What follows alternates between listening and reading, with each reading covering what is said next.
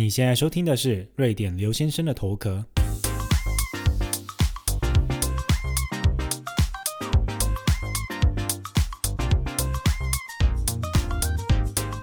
Hello，大家好，欢迎来到今天的节目。过去的两周，大家过得好吗？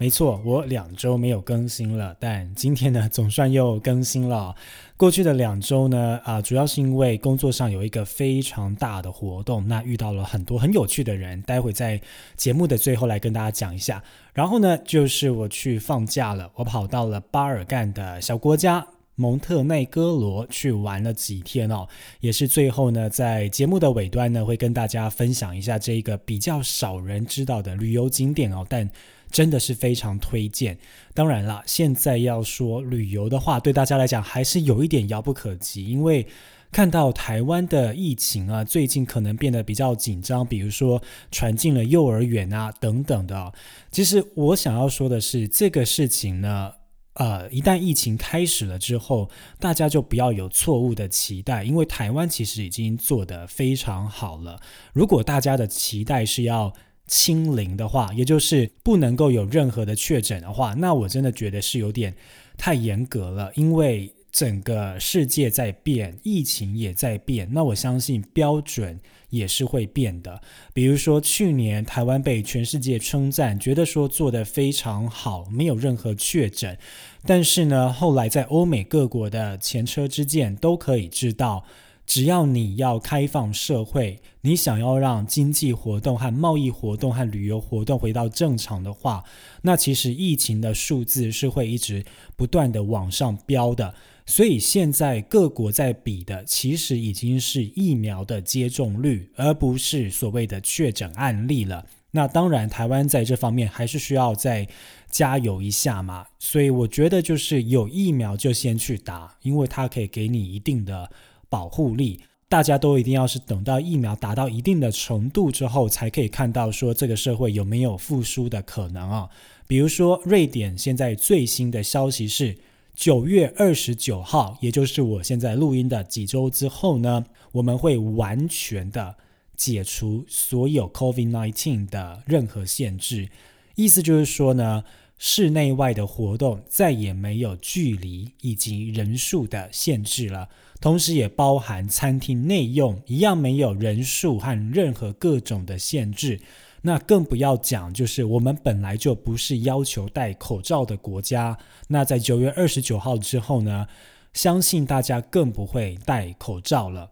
那除此之外呢，还有就是政府也会解除之前建议大家在家工作的这个建议啊。那当然，你要在家工作还是可以的。只是说呢，政府就不再把这个列入建议当中了。那如果我们要看瑞典为什么会做这样的决定，除了说啊，之前一直不断在很多集数或其他的节目谈到瑞典的防疫就是与众不同之外，最主要是瑞典现在完整接种两剂疫苗的人已经达到了六成了，所以政府认为说是时候让经济恢复以往的状况了。那这个消息当然是。很多人有支持，觉得说很棒。那还是有许多的医护人员，他们是最辛苦、最前线的。他们其实是有非常大的忧虑，认为说现在开放了之后，又再搭上秋冬的感冒热季哦，可能会造成就是 COVID-19 的 case 激升，然后呢，感冒的 case 呢也会越来越激升。那可能医疗的能量会不够的状况。不过目前看来，政府还是决定要。实行这个九月二十九号全部恢复正常的这个限制这个命令哦，那当然啦，最主要的原因呢，还是有很大的一个经济的考量，比如说呢，对于很多餐厅来说。内用有时候他们生意的很大一个来源嘛，但今天你要限制座位的数量，还要有足够的空间的话，表示他们能够招待内用的这个客人呢就会变少了。那当然他们可以跟外送的平台合作，只是说在外送平台上面呢，你是会被抽成的，所以让他们的这个收益也变少了。那当然你也可以鼓励客人。就是外带，但其实这个跟以往的这个状况是不一样的。那餐厅这个生意呢，就希望说能够透过九月二十九号的解除禁令呢，能够回复。除此之外呢，像我自己是在做所谓的活动产业的。很多这种活动的代理公司，他们在疫情之下真的是被打得很惨。他们当然很多都已经全军覆没，或者是就是你知道暂时的冬眠一下，想说之后疫情复苏的时候再开始。不过我这边想要强调的是，其实人类都是会一直学习的嘛。就算现在说我们要全部开放了。我相信还是会有很大的不同，比如说以往你去参加活动啊，或者是展会呀，可能就会遇到那种吃饭的时候是那种用自助餐的形式。那现在我相信，根据卫生的需求，应该是比较不会了啦。可能以后都是每一个人一个餐盒，以及是说以前很多活动你都必须要现场要参加嘛。那现在我相信也越来越多的活动主办方会提供所谓的 hybrid solution，那就是说。你有一部分的人可以线上参加，一部分人在现场参加，所以其实这个所谓的后疫情时代，它其实没有办法回到跟以前一样了。然后像我一开始说的。对于疫情好坏的标准在变，可能去年大家认为台湾守得很好，零本土确诊，然后各方面都做得非常的好。可是现在国际上的标准已经不再管你的确诊数字了，因为现在大家比的是疫苗的接种率。那疫苗接种率越高的国家，确实看到的状况就是死亡率会下降。但是确诊率可能还是会继续上升啊，只是说重症和死亡的比例会变少，也就是所谓的。这个 COVID-19 呢变成流感化的一个趋势哦，所以提供给大家参考一下。我觉得最重要的，一直不断在跟大家啊强调，还是心理的健康哦。其实心理真的要放轻松啦。我们看到这个疫情的这个状况呢，好像进入尾声了，但好像又慢慢在爬升啊。其实这个到最后呢，只要把大家心理健康顾好，然后把个人的责任给做好，那希望我们都能够。很平安的，最后看到这一场疫情瘟疫的尽头。好，那我们马上要进入今天的节目。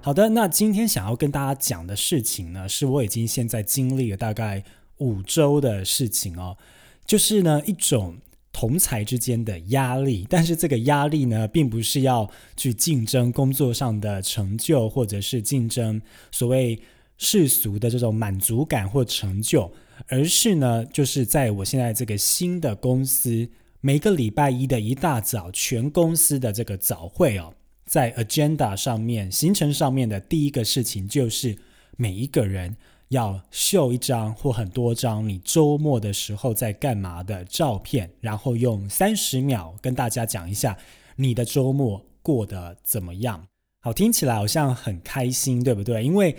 对我来讲啦，就是之前的工作过的公司，因为都是主要是那种商业的公司嘛，所以每天一大早或者是每个周一一大早，公司要开这种早会的话，一定就是要讲。上个礼拜的业绩表现，以及接下来这个礼拜我们要如何创造更好的业绩？但是因为我现在工作的地方，它比较注重员工的身心健康，然后又加上是一个非营利组织，所以我们最主要的目的，并不是要用业绩去证明我们有多厉害，而是想要。透过人与人之间的方式呢，去证明我们的影响力，以及对于整个社会乃至于整个世界的正面影响哦。所以呢，就是我们的主管层就认为说，员工的身心健康是很重要的，一定要员工的身心健康达到一定好的程度，员工才有办法去对这个世界做好的影响嘛。所以呢，他们就想出了这个，在每个周一的早上第一个会议，全公司的人聚集在一起，大概二十多人，然后大家都要就是用投影机 share 一张或很多张你在周末的时候做什么的这个照片哦。那其实这个当然是好意嘛。只是呢，一开始我会觉得说有点压力，因为你就看到每一个人的周末的照片过得很精彩、很多彩多姿的时候，然后你就会不知道你到底要放什么照片。比如说呢，我连续两周我就放了那个 Netflix 上面的截图，或者是放那个呃影集的海报，跟大家讲说哇，这个周末我看了这个影集，真的非常的棒。我要提醒大家，就是说这个是很棒的影集，大家可以去看一下。可是呢，同事呢，他们可能放的照片是他们在运动，他们在户外踏青，或者是他们在骑脚踏车，或者是他们去湖里面游泳，去外面野餐，去外面划船，因为。瑞典人本来就是在夏天的期间是非常热爱大自然的，就算是在冬天哦，也可以顶着零下的低温出门去跑步或者是滑雪，这当然不用说嘛，冬天热门的运动。所以瑞典人是不管怎么样的状况都很爱往这个大自然跑的。可是对我来讲，就是我觉得周末的休息，有时候你可以懒在沙发上看你喜欢的书。看你喜欢的影集，甚至是听个音乐，我觉得对我来讲就是很放松的。可是呢，当你现在把整个公司呢拿出来血淋淋的比较了之后，你就会觉得说，哎，是不是我的周末过得没有这么的健康，没有这么的瑞典？还有另外一个原因就是，像我刚刚说，公司二十多人左右嘛，那我是唯一的亚洲人。我们的外国人的比例也其实蛮少的。那公司的管理层有一直努力的要改善这个事情，因为普遍来讲，瑞典的机构和公司都认为，当你员工的组成越多元的时候，对公司的帮助是越大的。所以往另外一方面想，我也觉得说，哎，反正。我本来就不是瑞典土生土长的人，所以呢，我可能我的文化上或习惯上认为说过周末要这样过才舒服，其实也是可以的啊。不过呢，还是无形当中有一种同才压力啦，所以导致现在每个周末我都会在想说，我应该要做什么事情，我才可以提供的照片看起来好像比较的有生产力，或者是比较有趣一点，而不是只有一直待在家。看电视，或者是说啊做很静态的这个事情哦。那往另外一方面想呢，这种同才压力其实搞不好也是好的，因为呢公司他不希望你在周末的时候还加班，所以呢透过说创造这个要大家分享照片的这个形式呢，能够确保你周末真的有做除了工作以外的事情哦。那当然，我的主管一开始就跟我讲说。希望你不要感到有压力，因为这个事情其实是一个好的初衷，并不是说要大家去。炫耀大家的周末过得多多彩多姿啊！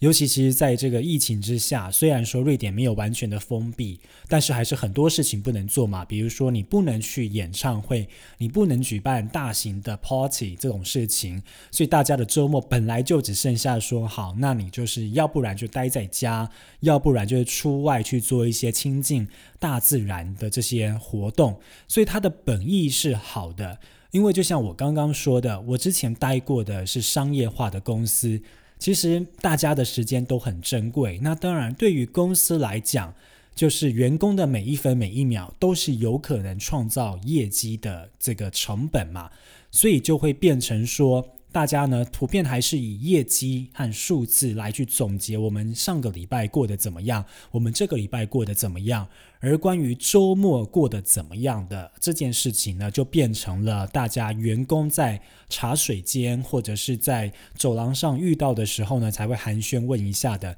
但是呢。上呃，过去这一年大家都在家工作的情况下，你就少了这种人与人之间的这种互动哦，你变成都是网络上的会议嘛。那网络当上的会议呢，时间又排得很紧，你一进去会议之后就准备要开始开会了，你比较少有这种所谓的这种 coffee talk 或者是 chit chat 这种。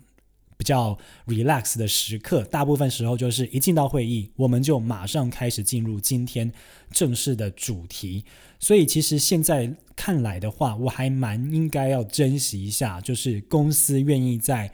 周一的早晨，当大家的生产力是最高的时候，我们会花时间。你看，一个人要三十秒或一分钟的话，其实这样算下来也是一段时间哦，可能都要大概二十分钟，他三十分钟左右才可以 share 完。但是好处是什么呢？第一个当然是我刚刚说的同才压力嘛，所以变成是说你真的会去努力的规划一下你周末要做什么，然后真的就不会说只能够一直在电脑前工作，或者是说做很静态的事情。那第二个就是说，其实你更容易去了解每一个人。因为你之前可能只是，比如说在咖啡茶水间遇到聊天一下，你没有办法聊得很深入。但今天你是用照片去认识这个人在周末做了什么，那当然他照片里面可能就会放到他跟朋友的合照，或者是他跟他另外一半的合照，或者是他跟他小孩的合照，所以变得是你更容易去了解这个人。那当然第三个呢，就是。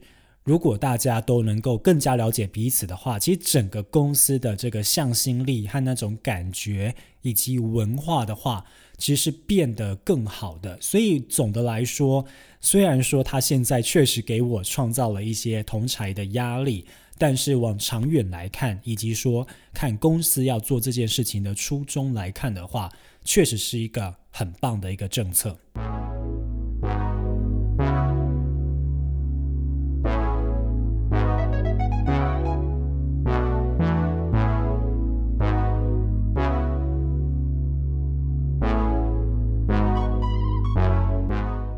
那这件事情呢，也让我想到我在前前公司的时候，也同样的发生这种同财压力的状况哦。那个时候呢，就是每一个礼拜四的还是礼拜五的中午呢，就会有一群同事要约着去呃公司旁边的健身房健身。如果是冬天的话，或者是夏天的话呢，就会在户外做运动，就做各种的集体的运动啊，或者是说一起跑步啊等等的。那那个时候呢，就越来越多人加入，然后我当时就想说，我是不是应该也要加入一下？就是想说，应该要跟大家合群一点，因为呢，我通常会遇到的状况就是，之前可能在节目有讲过，瑞典的亚裔人口是很少的，所以呢，我通常绝对很多时候都是公司内唯一一个亚洲人。那如果是说公司内就算有其他亚洲人的话，我绝对绝对也是公司内的唯一一个台湾人。从我之前加入公司到现在，每一次都是这个样子哦。然后。我就会觉得说，哎，我好像还是有一点代表性，所以呢，当公司要做这种团体的合合作的时候或活动的时候呢，我应该要合群一点，因为我具有代表性，代表不仅亚裔，也有可能代表台湾裔的这个状况。但是呢，大家要知道，在午餐的时间呢，做一个运动这件事情是一件非常压力大的事情哦。午餐时间通常就是你知道十二点到下午一点嘛，那当然没有硬性规定啦。可是普遍大家会认为这个就是要吃午餐的时间。好，那假设大家说十二点了，好，大家一起去健身。那你走到健身房开始换个衣服，准备要健身，可能也要花个十五分钟吧。然后呢，大家就开始一起集体的训练，不管是说。打拳啊，或者是做什么呃体操啊，甚至一起骑脚踏车啊，或者是说呃做跑步啊，可能也半个小时至少也要吧，才有一定的效果嘛。结束了之后呢，大家都臭乎乎的，当然是要去洗个澡，然后呢呃把自己打理好，所以呢下午才可以继续工作。然后所以到最后你可剩下就是五分钟。去吃饭，你就随便在附近抓一个三明治，或抓一个可以随手拿的东西，然后就一边回到座位上一边吃饭。然后，可是你已经就是已经运动完了，然后而且是很激烈的运动哦。一开始呢，我就是想说要加入跟大家玩一下，可是呢，大概两三个礼拜呢，就觉得说哇，真的蛮累的。然后重点是，其实也有很多的会议，很忙嘛，所以就把会议都排下去了。然后呢，就开始没有去了。之后呢，同事就回来问我说：“哎，那个 David，就是你怎么最近都不来我们的运动了呢？你怎么开始偷懒了呢？”然后我就想说，原来这一个是一个 commitment，就是我必须要持续下去的事情啊。然后所以到最后，大家就会变，就是说：“哎，你这周到底要不要来？你上一次没有看到你喽，那你这一周是不是应该要出现一下？”我就会说：“啊，可是我下午一点马上就有会议。”那他们就说，那就是你的不对了，因为你应该要把那段时间给 block 起来，所以大家不能定会议，你才有时间去照顾你的健康。我听了之后想一想，也是很有道理的。就是你每一个人对于事情的轻重缓急和排名不一样嘛，所以呢，小至于这个每周五或每周四的午餐的健身，到我之前讲的，就是在公司必须要分享周末的照片，其实这些都看得出来说，瑞典的很多公司其实普遍来讲还是很在意员工的健康哦，因为像我。一开始加入某一间公司的时候，公司的 CEO 就跟我讲说：“他说，呃，工作或者是职业生涯这件事情呢，是一场长期的抗战。你不能够在最前端的时候就用尽了所有的力气，你就会弹性疲乏，你就必须要去休假，或者是需要花很长的时间才可以恢复起来。”与其这样的话，还不如大家呢平常把这个进度掌握好，以及把你的心态调整好，把你所谓的工作生活平衡给抓好，这样你就可以一直不断的去进行这个长期的这个事情嘛。那对于公司来讲，你一个员工那么努力的工作，最后病倒了。所以呢，他不能工作了，你要找人去替补他，这个成本其实是更大的，还不如在一开始就帮员工规划好正确的步伐，所以他们走得轻松之外呢，公司也不会浪费这个人才以及员工的时间嘛。所以这个呢，我觉得可能是普遍上来讲，瑞典公司的一个共识哦，不一定每个公司都有在这样做，但确实有不少的公司努力的想要往这个方向去。前进。那今天呢，也提供给大家参考一下，让大家去思考一下，就是要怎么样可以找到那样的平衡呢？当然，我知道在许多亚洲的公司来讲，这点是比较难的。但是如果大家都可以开始想的话，或许这件事情有一天也可以在全世界都一样的发生。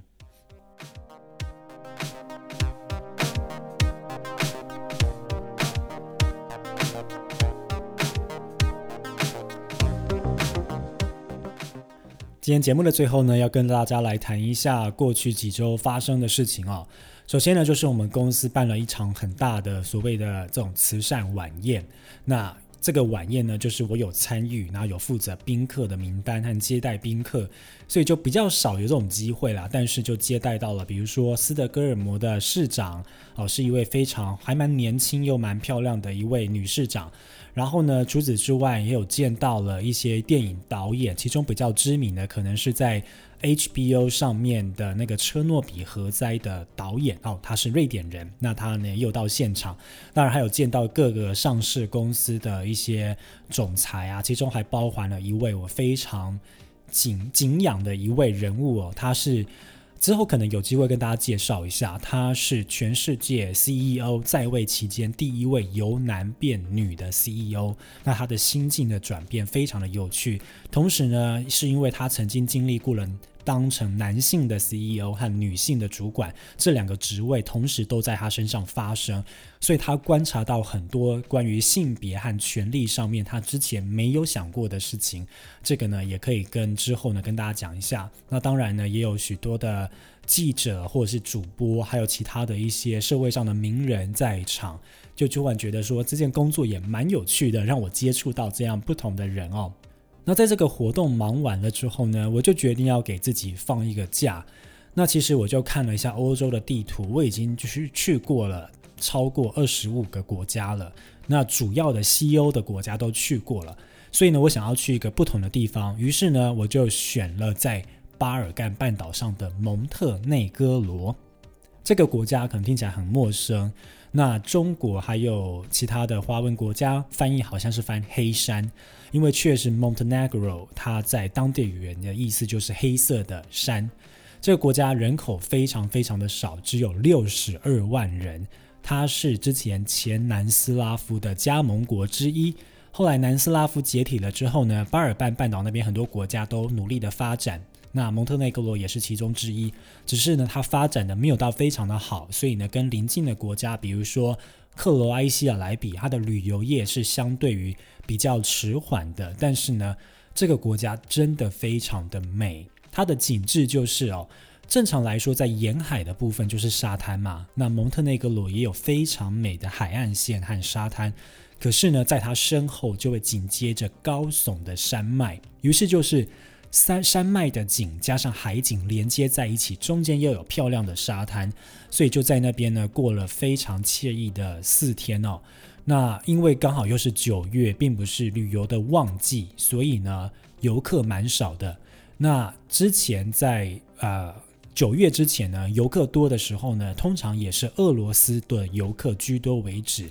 那可能就是因为俄罗斯的游客比较多，所以造造成说英国的游客就不喜欢去蒙特内哥罗，因为他们就是总是还有一些误会或者是一些刻板印象哦。可是呢，俄罗斯人的特点就是他们其实蛮不爱讲话的，或者是比较安静一点，所以呢，整趟旅程都让我觉得说其实蛮舒服的。然后这个国家又是使用欧元，虽然它并不是欧盟，也不是欧元区，因为它还没有机会发展自己的货币哦。但所以呢，因为欧元的情况呢，又让整趟旅程呢是更加的方便了。所以呢，我其实还蛮推荐这个国家的。如果疫情之后解封之后，大家有机会的话，